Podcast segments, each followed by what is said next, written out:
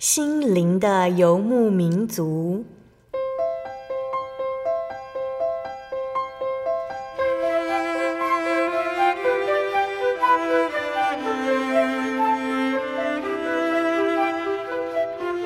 在这个谁都不管谁的后现代社会里，每个人的心灵都是游牧民族。成长的过程就是寻找的过程。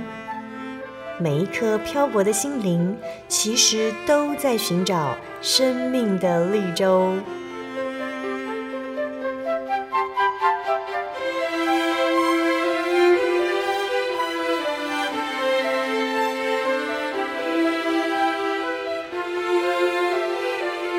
本节目由真耶稣教会台湾总会制作，欢迎收听。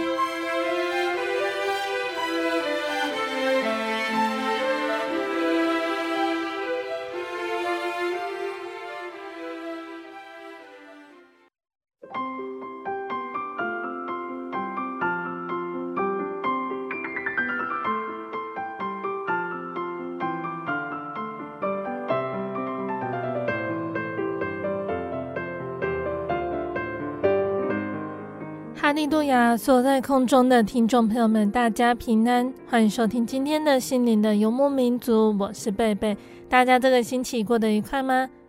在节目开始之前，贝贝想和听众朋友们分享一段圣经经节哦，那是记载在圣经旧约的以赛亚书三十章十八节：耶和华必然等候，要施恩给你们，必然兴起，好怜悯你们。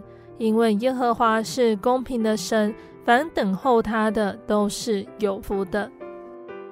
亲爱的听众朋友们，在圣经里面有一个很有趣的故事，它叙述了一名年轻人还没有做好准备，就想要做某件事情，也就是年轻的亚西马斯，他对将军耶押说：“容我跑去，将耶和华向仇敌给王报仇的信息报与王知。”但是约押拒绝了，他改派另外一个人去。那亚西玛斯立刻又说：“求你让我跟着你的信差同行。”约押问：“我儿，你通报这信息，既不得赏赐，何必要跑去呢？”但是年轻的亚西玛斯心意坚决，于是约押便答应了他。没想到亚西玛斯抄小路，赶在信差前面回到了城里。亚西玛斯到了之后，国王就问他战场的事情。可是亚西玛斯知道的不够多，无法告诉国王确切的信息。他应该多等一会儿。后来真正的信差到了，向国王禀报好消息：神的子民打赢了胜仗。但坏消息是，王子亚沙龙死了。亲爱的听众朋友们，我们必须学习和经历一些事情，说话才能够有智慧。光是说话而不太清楚自己在说什么，就会像亚西马斯一样，在国王面前不知所云。我们必须等候神，直到他认为我们准备好了，才上场执行他的旨意。这一点很重要哦。我们必须先为了他要我们做的事情预做准备。亲爱的听众朋友们，人在世上会有时间的过去、现在、未来，但是在神的观点来看，超越时间之上，一切都是永恒的现在。以人来说，我们在时间里等候；以神来看，他在等候我们。诚如今天分享的经节，等待中含有一种盼望，这是一个生存的基本动力。等候呢，是一种与时间的竞赛，日历一页一页的撕下来，等候的心也一点一点的消磨。谁能撑到最后呢？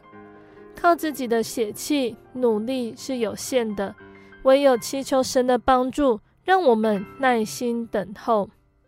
诗篇一百三十篇五到六节这里说：“我等候耶和华，我的心等候，我也仰望他的话。”我的心等候主，胜于守夜的等候天亮，胜于守夜的等候天亮。夜晚会过去，天就会亮，是自然现象。百分之百的规律，所以守夜的在等候天亮，根本不需要任何的挣扎还有努力，时间一到，自然就天亮了。但是诗篇的这一篇作者，他却说，他的等候心智胜过守夜的等候天亮，比百分之百更多的信心，已经不是理性逻辑的比较，而是强烈的夸饰修辞语气。这样的强度，怎么不叫人感动呢？如果我们对神的旨意是要立刻得着所求的，不愿意等候，那么我们只有这样子的好处。但是，如果我们愿意等候，就要得着更多的赏赐，不加上忧虑的福气。所以，愿我们可以这样子向耶稣祷告：亲爱的主，请帮助我等候你，在做出重大决定之前，请听你的声音，因你选的时机永远是最完美的。阿门。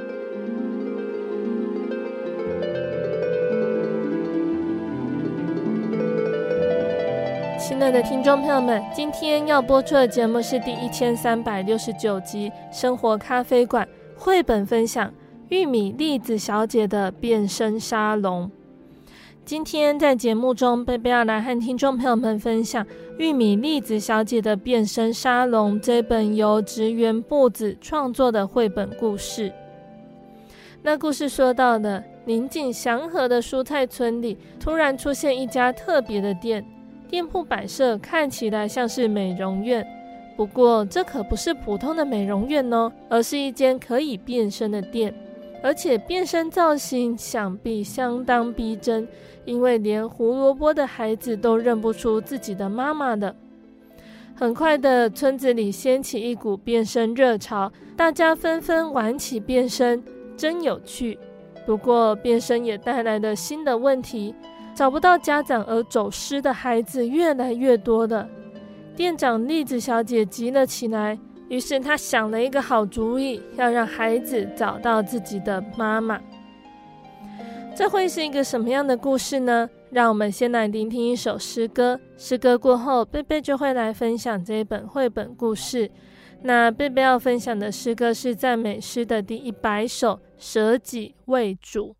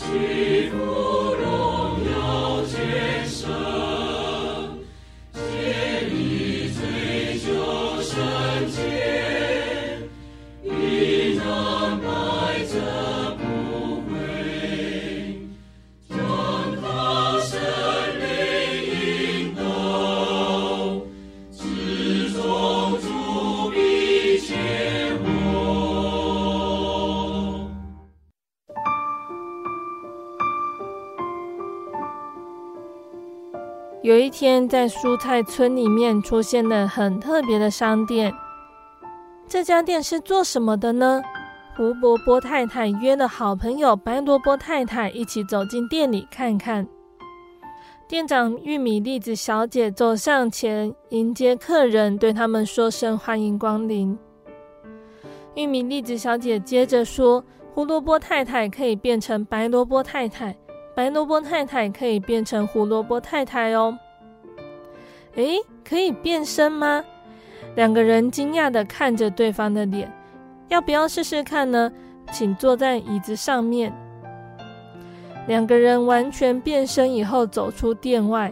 小胡太郎张开双手，抱着喊妈妈，但他抱着的人却笑呵呵地对他说：“我是白萝卜阿姨哦。”胡萝卜太太忍不住说：“小胡太郎，妈妈在这里啦！”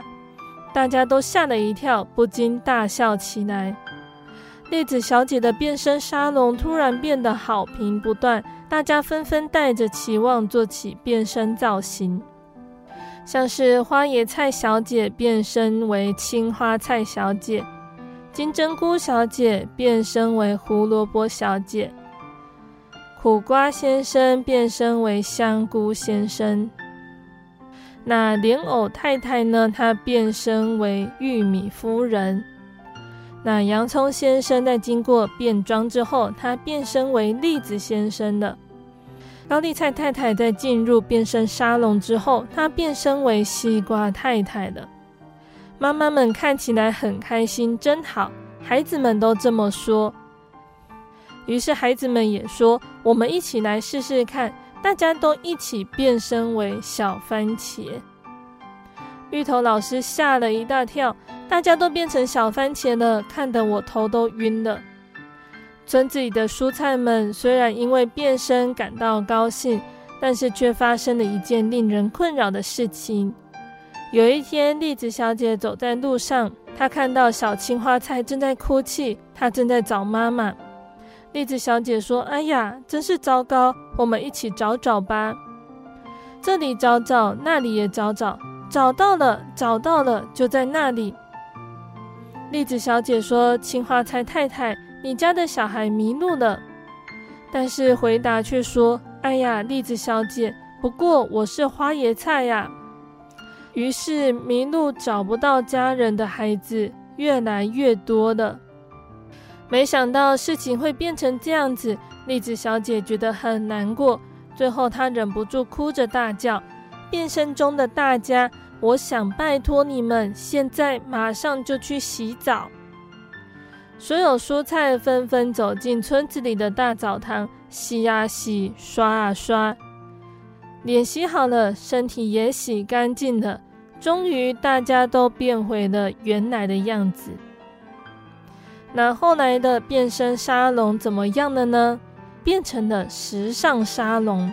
你看，今天是牛蒡医生来烫头发。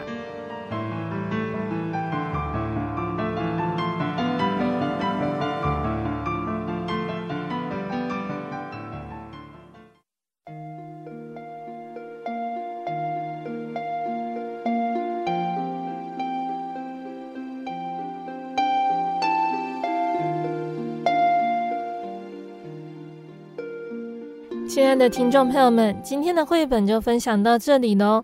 今天贝贝和大家介绍《玉米粒子小姐的变身沙龙》这一本绘本故事。那故事是这样开始的：临近祥和的蔬菜村里，突然出现一家特别的店，店铺摆设看起来很像美容院。不过这可不是普通的美容院，而是一间可以变身的店，而且。变身造型相当的逼真，因为连孩子都认不出自己的妈妈了。顿时，村子里掀起一股变身热潮，大家纷纷玩起变身。那其实，在书中隐含了一个重要的讯息，也就是活出真正的自己。我们呢，很容易羡慕别人拥有的，觉得人家的房子比较豪华气派，父母比较开明。朋友比较多，长相比较漂亮，谈吐更吸引人，甚至连别人碗里的食物看起来也比较好吃。如果有一家可以变身的店，我们会想要试试看变成其他的模样吗？变身沙龙听起来很不可思议哦，但是在现实里面，越来越多先进的整形科技还有化妆技术。想想变身其实不难，只要有钱，走进医美诊所就可以拥有梦寐以求的五官，还有傲人的身材。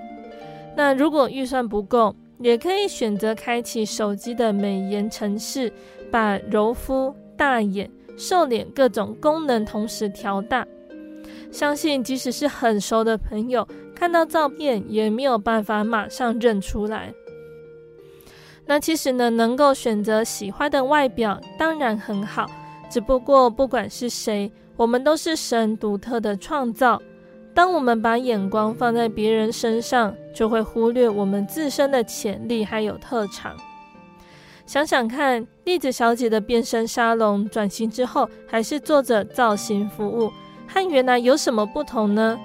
差别在于之前呢是把一种蔬菜变成另外一种蔬菜，那现在呢则是根据蔬菜本来的样貌去做改善，还有修饰，彰显自己的特色。与其模仿别人，不如向内探索，找到自己的优势，闪耀独一无二的光彩。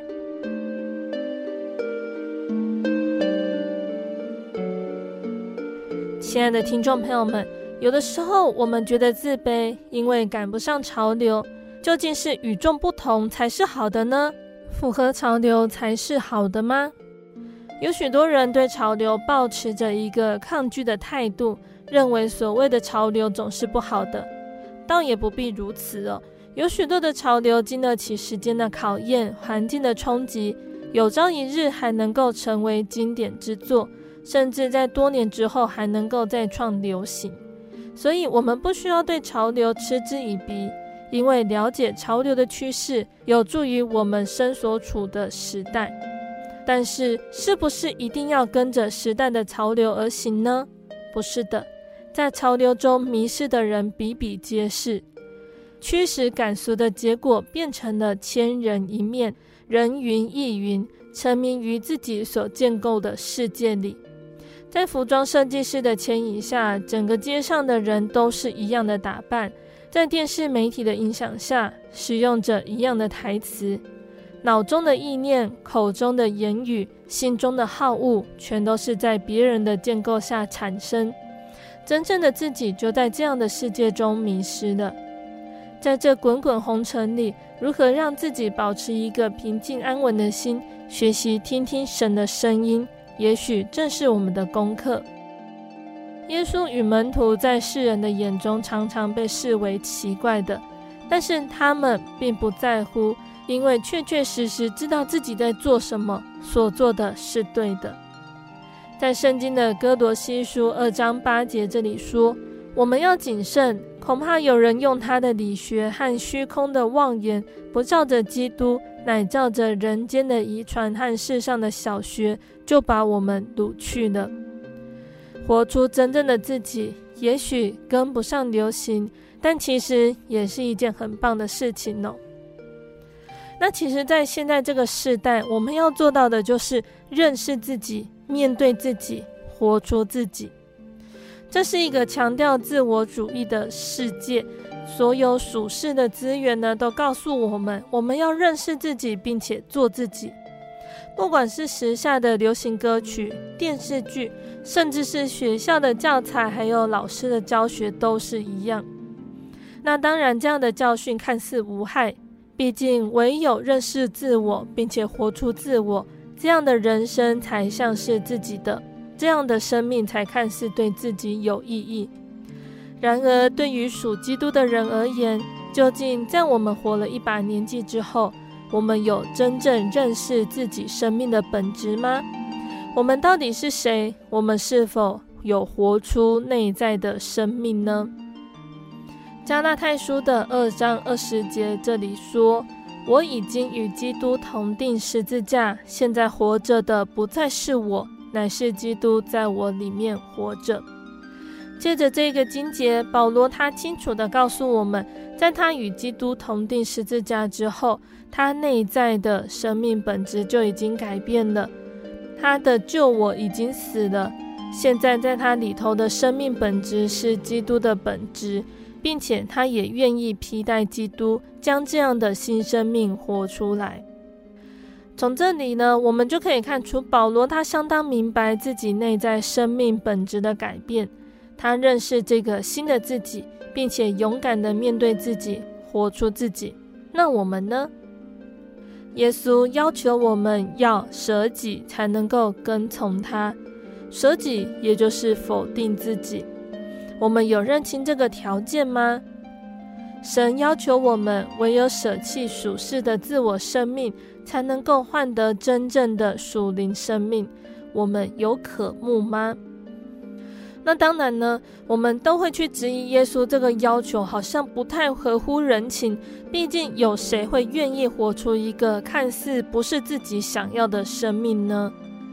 然而，我们这一群已经蒙拣选的光明之子，是不是在与耶稣的生命理念相冲突的时候，就想要用自以为是的聪明理智，同样的来怀疑耶稣这个不合情理的要求？准备为自己的生命废弃神的旨意呢？我们仔细想想，我们中间大多数的人，岂不是巴望着所谓的自由，随从世界的教导，想要做自己生命的主人，想要做自己？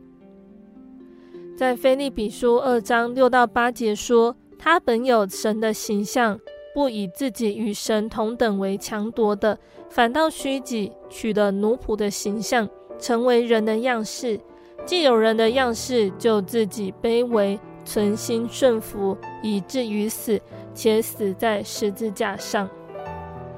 我们当知道，耶稣他顺服神，为我们舍己，并且顺服至死，叫我们想与基督同作后嗣之人，无可推诿。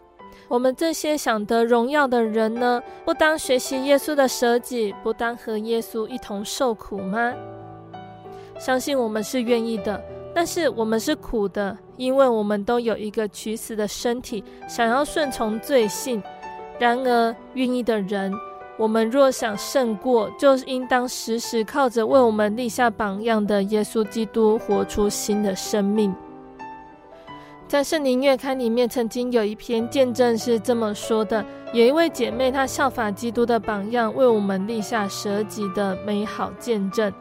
他为了回到主耶稣身边，他愿意舍弃自己内心深处最真实的自己与渴望，也就是同性恋的自我。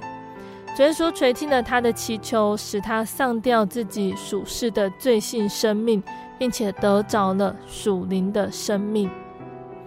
马太福音的十章三十九节这里说：“得着生命的将要失丧，为我失丧生命的将要得着。”马可福音说：“因为凡要救自己生命的，必丧掉生命；凡为我和福音丧掉生命的，必救了生命。”相信现在呢，活着的不再是他，乃是基督在他里面活着。那同样美好的见证，也活在许许多多为教会劳力付出的长执、传道、负责人、教员，还有弟兄姐妹身上。他们都舍弃自己属世的美好生活时光，宁可为了基督劳力，与基督和众圣徒一同受苦，也不愿享受最终之乐。有这云彩般的见证人活生生的在我们面前，我们为什么还要继续留恋这个短暂虚假的属世自我呢？亲爱的听众朋友们，耶稣舍己，为了赐给我们真正的生命，让我们明白生命的本质为何。现在，我们也都要愿意舍己，正面认识新的自己，接受耶稣，并且将他活出来。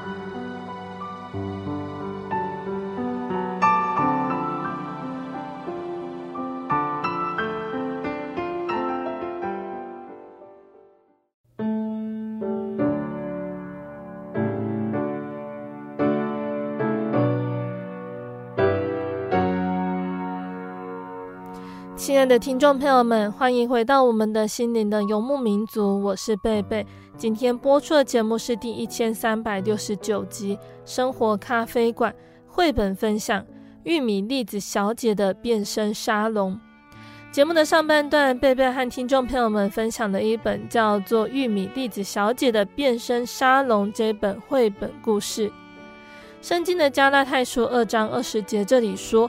我已经与基督同钉十字架，现在活着的不再是我，乃是基督在我里面活着，并且我如今在肉身活着，是因信神的儿子而活。他是爱我，为我舍己。亲爱的听众朋友们，耶稣为了赐给我们真正的生命而舍弃自己的生命，让我们明白生命的本质。因为我们在明白认识耶稣之后，也能够愿意舍己，正面认识新的自己，接受耶稣，并且将耶稣活出来。节目的下半段，贝贝要继续来和大家分享圣经故事，欢迎听众朋友们继续收听节目哦。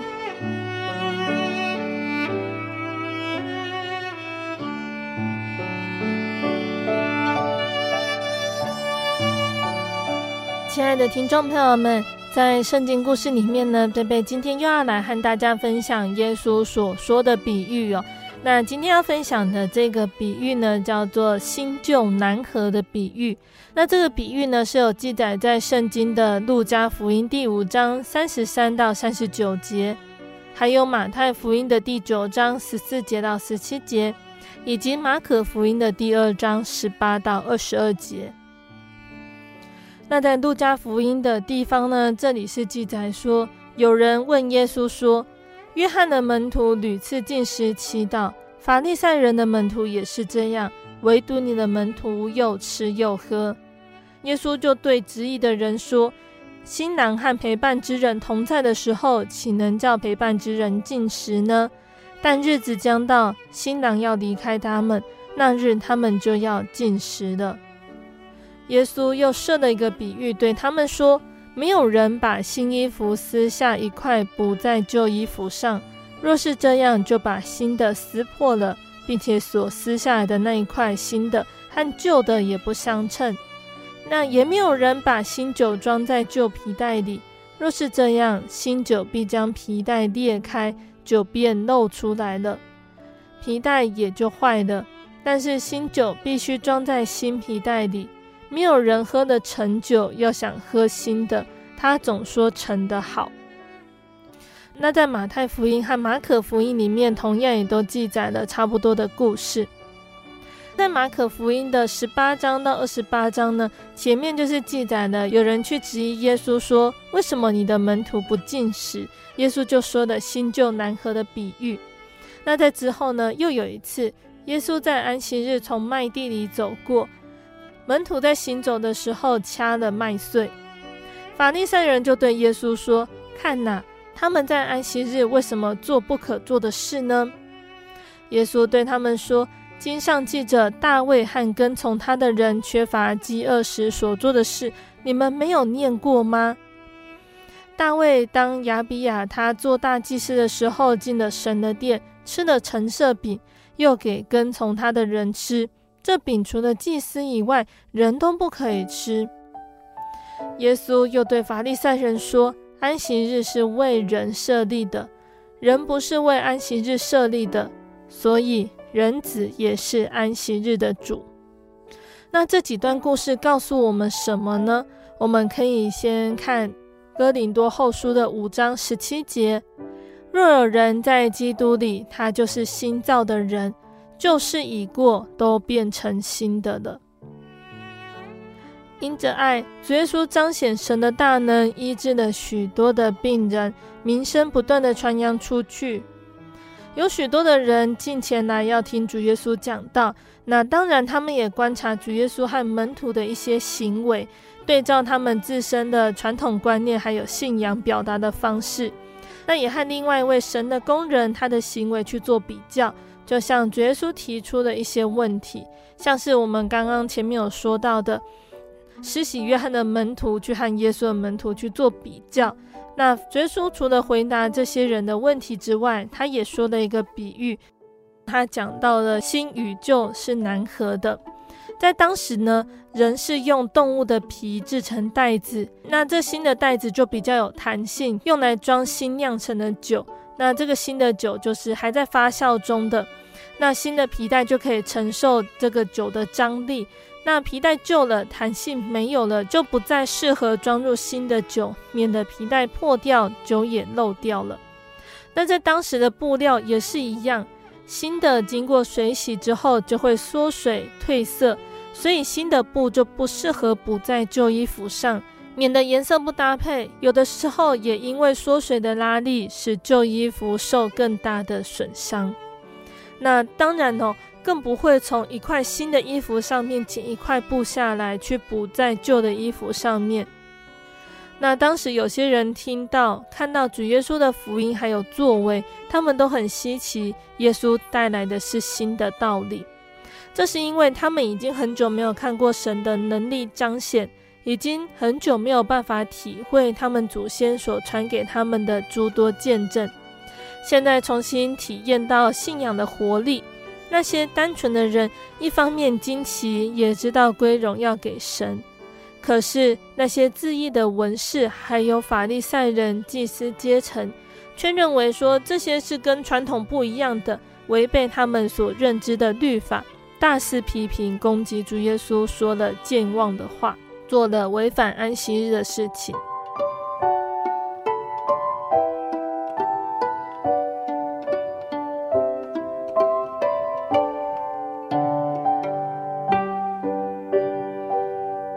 人看见如此明显的神迹，为什么他们不能够明白主耶稣所传的，同样是出于他们和祖先所敬拜的神的信息呢？因为他们就好像皮带，衣服已经旧了。那为什么会旧了呢？因为他们在信仰上已经产生了错误的观念。第一个就是他们不明白侍奉的真意。有人观察跟在主耶稣身边门徒的行径，问说：约翰的门徒屡次进食祈祷，法利赛人的门徒也是这样，唯独你的门徒又吃又喝。他们看到一些近前的法利赛人，尤其是施洗约翰的门徒，常常依照传统，以进食祷告的方式，或是灵修自己，或是表达对神的敬畏。可是耶稣的门徒呢？那当然呢，耶稣也肯定那些敬虔人的进食。可是主耶稣却又清楚地指明，新郎和陪伴之人同在的时候，岂能叫陪伴之人进食呢？但那日将到，新郎要离开他们，那日他们就要进食的。这里的新郎呢，指的就是主耶稣。也就是说，一切的侍奉一定是以真理为依归，以追求灵性的成长为目标。最后，在所行所做的一切事上，都能够蒙真神的悦纳，并把荣耀归给神。绝对不单是传统是这样子，别人也是这样，我就要跟着去做而已。也不可以以个人的理想、喜好、个性作为选择的依据，那更不可以以短暂肉体的利益观念来评估侍奉的意义和价值。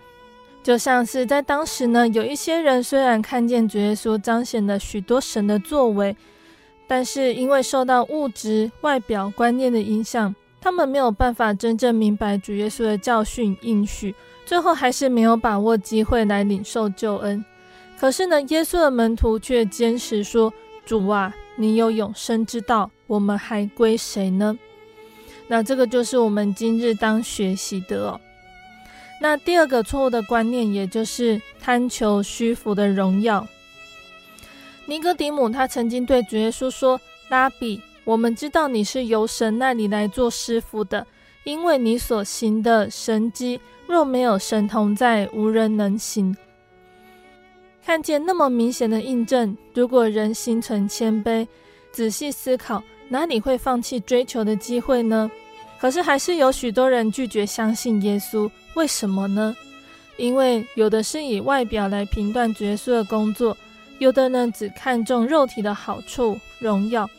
那更有的本来就不是诚心侍奉神，只是想借以追求虚浮的荣耀，甚至是以金钱为得利的门路。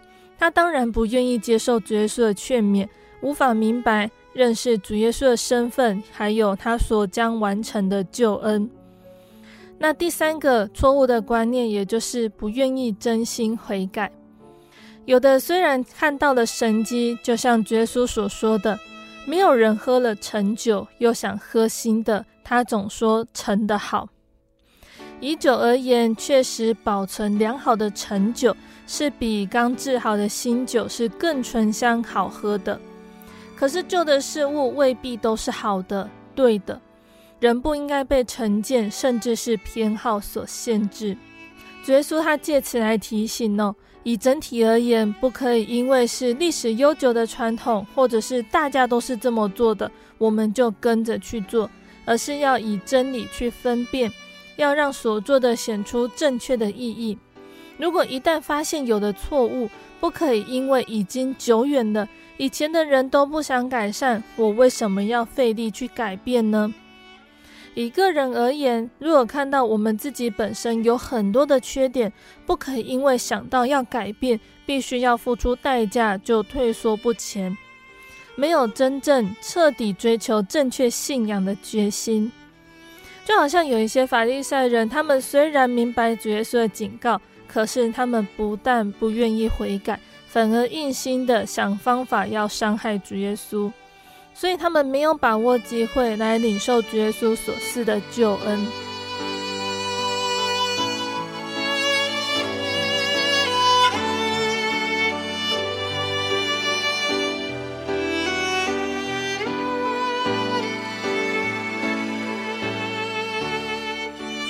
那在新旧难合的这个比喻里面呢，我们还有学习到第二个教训，也就是真理本是合一的。诚如保罗呢，他盟主拣选之后，他才彻底明白，并且勇敢在官府面前做见证，说：“我向你承认，就是他们所称为异端的道，我正按着那道侍奉我祖宗的神，又合乎律法的和先知书上一切所记载的。”主耶稣所传的福音，对犹太人而言，并不是异于他们从原本认识的真神所领受的信息。所以主耶稣他非常慎重地表明说：“不要想我来是要废掉律法和先知，我来不是要废掉，乃是要成全。我实在告诉你们，就是到天地都废去，律法的一点一画也不能废去，都要成全。就是要把神以前所启示的律法教训的精义，真正的显明出来。”希望选民不要再延续一些错误的律法观念，还有做法。例如说，主耶稣曾经责备说：“人若对父母说，我所当奉给你的已经做的各耳板，以后你们就不容他再奉养父母了。这个就是你们承接遗传废了神的道，你们还做许多这样的事情。在神里面，真理本来就是合一的，永恒不变的。”因此，主耶稣所传的福音呢，它彰显出真理的重要特性，一共有三点哦。第一点，也就是真理是有延续性的，无论是摩西所传给百姓的律法，或者是神在不同的年代差遣不同背景、不同个性的先知，针对百姓不同的需求，传述不同的教训、警戒、预言，这些都是出自于天上真神的启示。所以不但不会产生冲突，并且是要不断延续神的旨意。当时候一到，就好像圣经所说的，神既在古时借着众先知多次多方的晓諭列祖，就在这末日借着他儿子晓諭我们，又早已立他为承受万有的，也曾借着他创造诸世界。耶稣来到这个世上，把所有的讯息连接起来。让我们可以证明接受神为人类所预备的伟大救恩。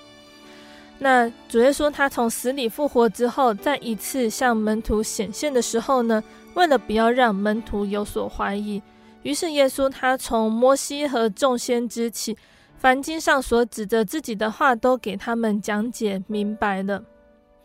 那我们今天呢，在阅读圣经，在研经的过程呢，借着新旧约的对照，就可以更看清楚神的旨意。因为是有延续性的，所以也让我们对神的应许是充满信心。那第二个真理的重要特点呢，也就是有印证的。例如主耶稣他体贴人的软弱，说：“若不看见神迹奇事，你们总是不信的。”主耶稣他又说：“我若为自己做见证，我的见证就不真了。”因此，主耶稣提及呢，天上真神为他所显的见证。尤其是在耶稣受洗的时候，又有施洗约翰为耶稣所做的见证。那更常见的是主耶稣他行出的许多神迹奇事，并且又以神所赐给以色列百姓的启示说：“你们查考圣经，因你们以为内中有永生，给我做见证的就是这经。”这一切都要印证主耶稣就是神所应许的弥赛亚。所以主耶稣说。今天这经应验在你们耳中了。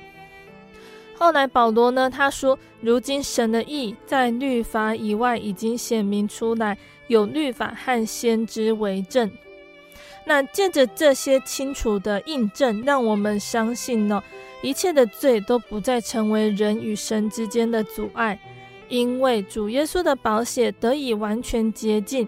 使我们欢欢喜喜的在神面前敬拜侍奉，并且我们一生的事都可以交托在主面前，他的爱与能力成为最大的依靠。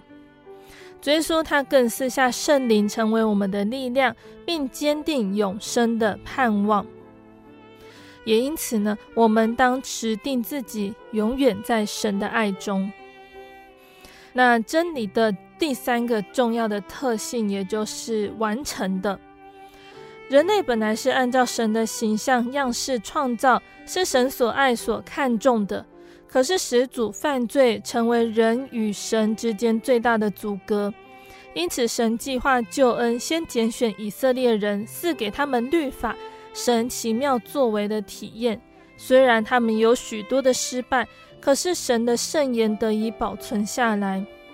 那当主耶稣一来，成全了一切的应许，包括使谦卑接受主的福音的人，都能够像圣经上说的：“我要将我的律法放在他们里面，写在他们心上。我要做他们的神，他们要做我的子民。”那也借着主耶稣的宝血，完全洁净人的罪，完全成就百姓献祭的真正目的还有意涵，就好像圣经上说。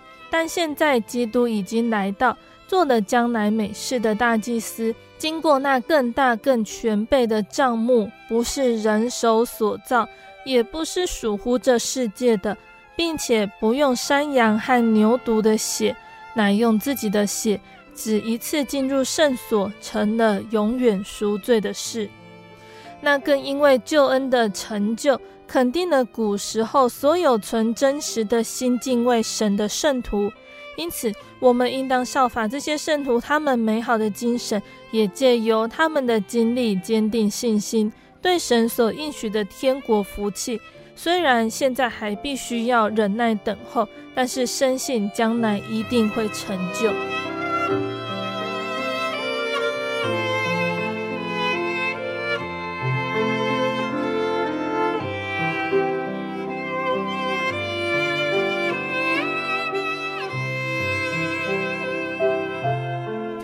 那新旧难合的比喻呢？第三个教训呢，也就是更新的信仰。神的真理从亘古就彰显启示，并且是永存不变、永远长新的。像使徒约翰呢，他就在约翰一书二章七到八节这里说：“从起初领受的旧命令，也是一条新命令。”主耶稣的福音是要使人领受一个完全、真正、永恒、更新的生命，彰显神所预备的拣选计划。如同保罗说，就如同神从创立世界以先，在基督里拣选了我们，使我们在他面前成为圣洁，无有瑕疵。因此呢，人绝对不能够以自以为是的观念、传统，甚至是错误的信仰观念来领受这个救恩。那就好像想要用旧皮带来装新酒一样，必定会破裂。那也不可以只想接受其中某些部分就好，这样就会好像剪下新衣服中的一块布，要补在旧衣服上面。那这样子，这两件衣服都不堪使用。主耶稣给我们全新的生命，使我们得以享受全新的改变。我们可以展现新的价值观。有一些法利赛人，他们没有办法接受主耶稣的教训，是因为他们看重钱财。所以主耶稣提醒说，人所尊重的是神看为可憎恶的。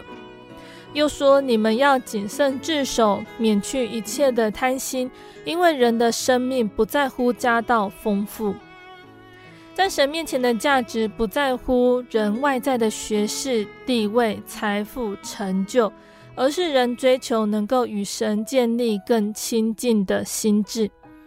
好像保罗，他就表明说。只是我先前以为与我有益的，我现在因基督都当作有损的。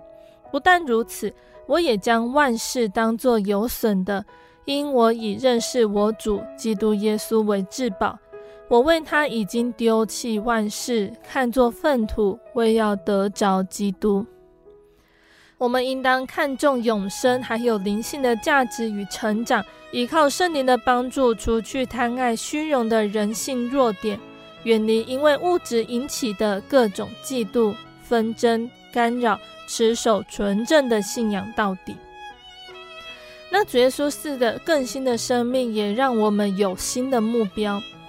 当人还没有认识耶稣以前，我们也有许多自己的目标，好像所罗门王他就说。我为自己动大工程，建造房屋，栽种葡萄园。我又为自己积蓄金银和君王的财宝，并各省的财宝，又得唱歌的男女和世人所喜爱的物，并许多的妃嫔。这样，我就日渐昌盛，胜过以前在耶路撒冷的众人。可是后来呢？他仔细去想一想，这些世上人以为美的目标，最后都将成为虚空。所以，我们今天在主耶稣恩典中的人呢，我们就不可再重蹈覆辙。我们虽然活在物质的需求限制中，可是我们应该深刻的明白，主耶稣赐的永生天国盼望才是真正的目标。不要让我们再因为各种的人为因素阻挡我们向这个全新的目标前进。那更新的生命呢，也带给我们新的力量。在现实环境中哦，我们人都要面临各种的工作、家庭、健康、意外的挑战，身心灵都要承受不同的压力。有的时候，人自以为有力量可以承担，可是更多的时候，其实我们都是充满无力的。特别是遇到疾病、意外灾害、生老病死，有的时候更要面对道德的挑战。好像保罗他就说啊。我真是苦啊！谁能救我脱离这取死的身体呢？主耶稣他是全能的神，他要赐给信靠他的人，说要叫你们在我里面有平安，在世上你们有苦难，但你们可以放心，我已经胜了世界。所以，我们不再是只能靠人的力量去改变、承担一切。而是可以全心全意信靠主的保险，远离各样的物质、罪恶的诱惑、辖制，并且领受圣灵，有力量坚持信仰，并且彰显美好行为的见证，让神的名得着更多的荣耀。那最后呢，更新的生命也带给我们新的准则。圣经上说。那时你们在其中行事为人，随从今生的风俗，顺服空中掌权者的首领，就是现今在悖逆之子心中运行的邪灵。可见的属世的人呢，他们不知道自己是被罪所控制，以为随心中所好的去做就是自由，以为追求众人所放纵的潮流就是合群，就是进步。他们没有办法体会神的心意。那今天呢，我们既然领受主耶稣的救恩，虽然我们还活在这个世界上，可是圣经告诉我们，不要效法这个世界，只要心意更新而变化，叫你们查验何为神的善良、纯全、可喜悦的旨意。人按照主耶稣的教训去做，才能够使自己和别人得到最美好的造就，让神的真理成为行事为人的最高准则，成为是非曲直判断的最高标准。不再是以个人的喜好、看法、个性、传统去判断，所以我们也求圣灵引导我们明白更多神的真理，把主耶稣所赐的新生命完全的展现出来。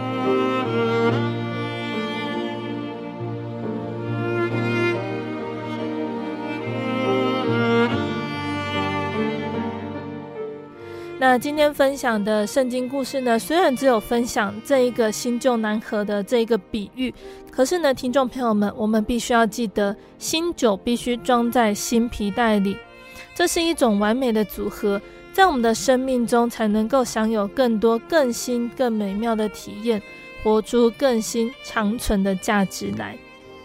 好，那亲爱的听众朋友们，我们的圣经故事就分享到这里了。期盼今天的分享能够对大家有所帮助和造就。大家有空呢，可以先阅读圣经，再来聆听贝贝的分享哦。那今天的圣经故事就先分享到这里了，请大家继续锁定心灵的游牧民族，贝贝将会和大家来分享接下来的圣经故事。那在节目的最后，贝贝要再来和听众朋友们分享一首好听的诗歌，这首诗歌是赞美诗的四百三十七首。谁正守候在门外？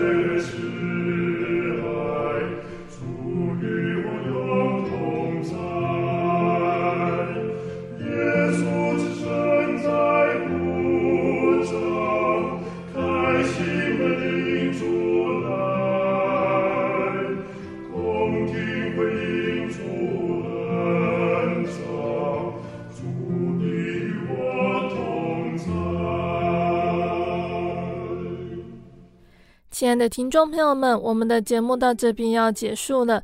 如果喜欢今天的节目，欢迎来信索取节目 CD。如果想要更了解真耶稣教会和圣经道理，欢迎来信索取圣经函授课程。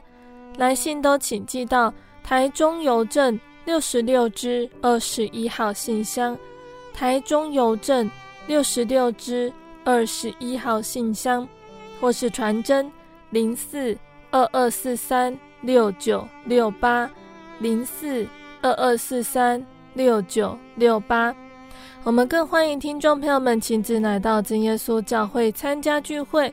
或者是收听、收看真耶稣教会的线上直播，一起共享主耶稣的恩典。想要聆听更多心灵游牧民族的节目，可以上网搜寻喜信网络家庭收听线上广播。那心灵游牧民族也有自己的 App 了，不管是使用 iOS 系统或者是 Android 系统的朋友，都可以下载我们的 App，随时收听。那心灵游牧民族也持续在 Podcast 平台上更新播出节目哦，听众朋友们可以使用你习惯聆听的 Podcast 平台来搜寻收听更多的节目，并且分享给你的亲朋好友哦。最后谢谢你收听今天的节目我是贝贝我们下个星期再见哦。我的心是一只鸟飞行借一黄昏雨破晓阳光下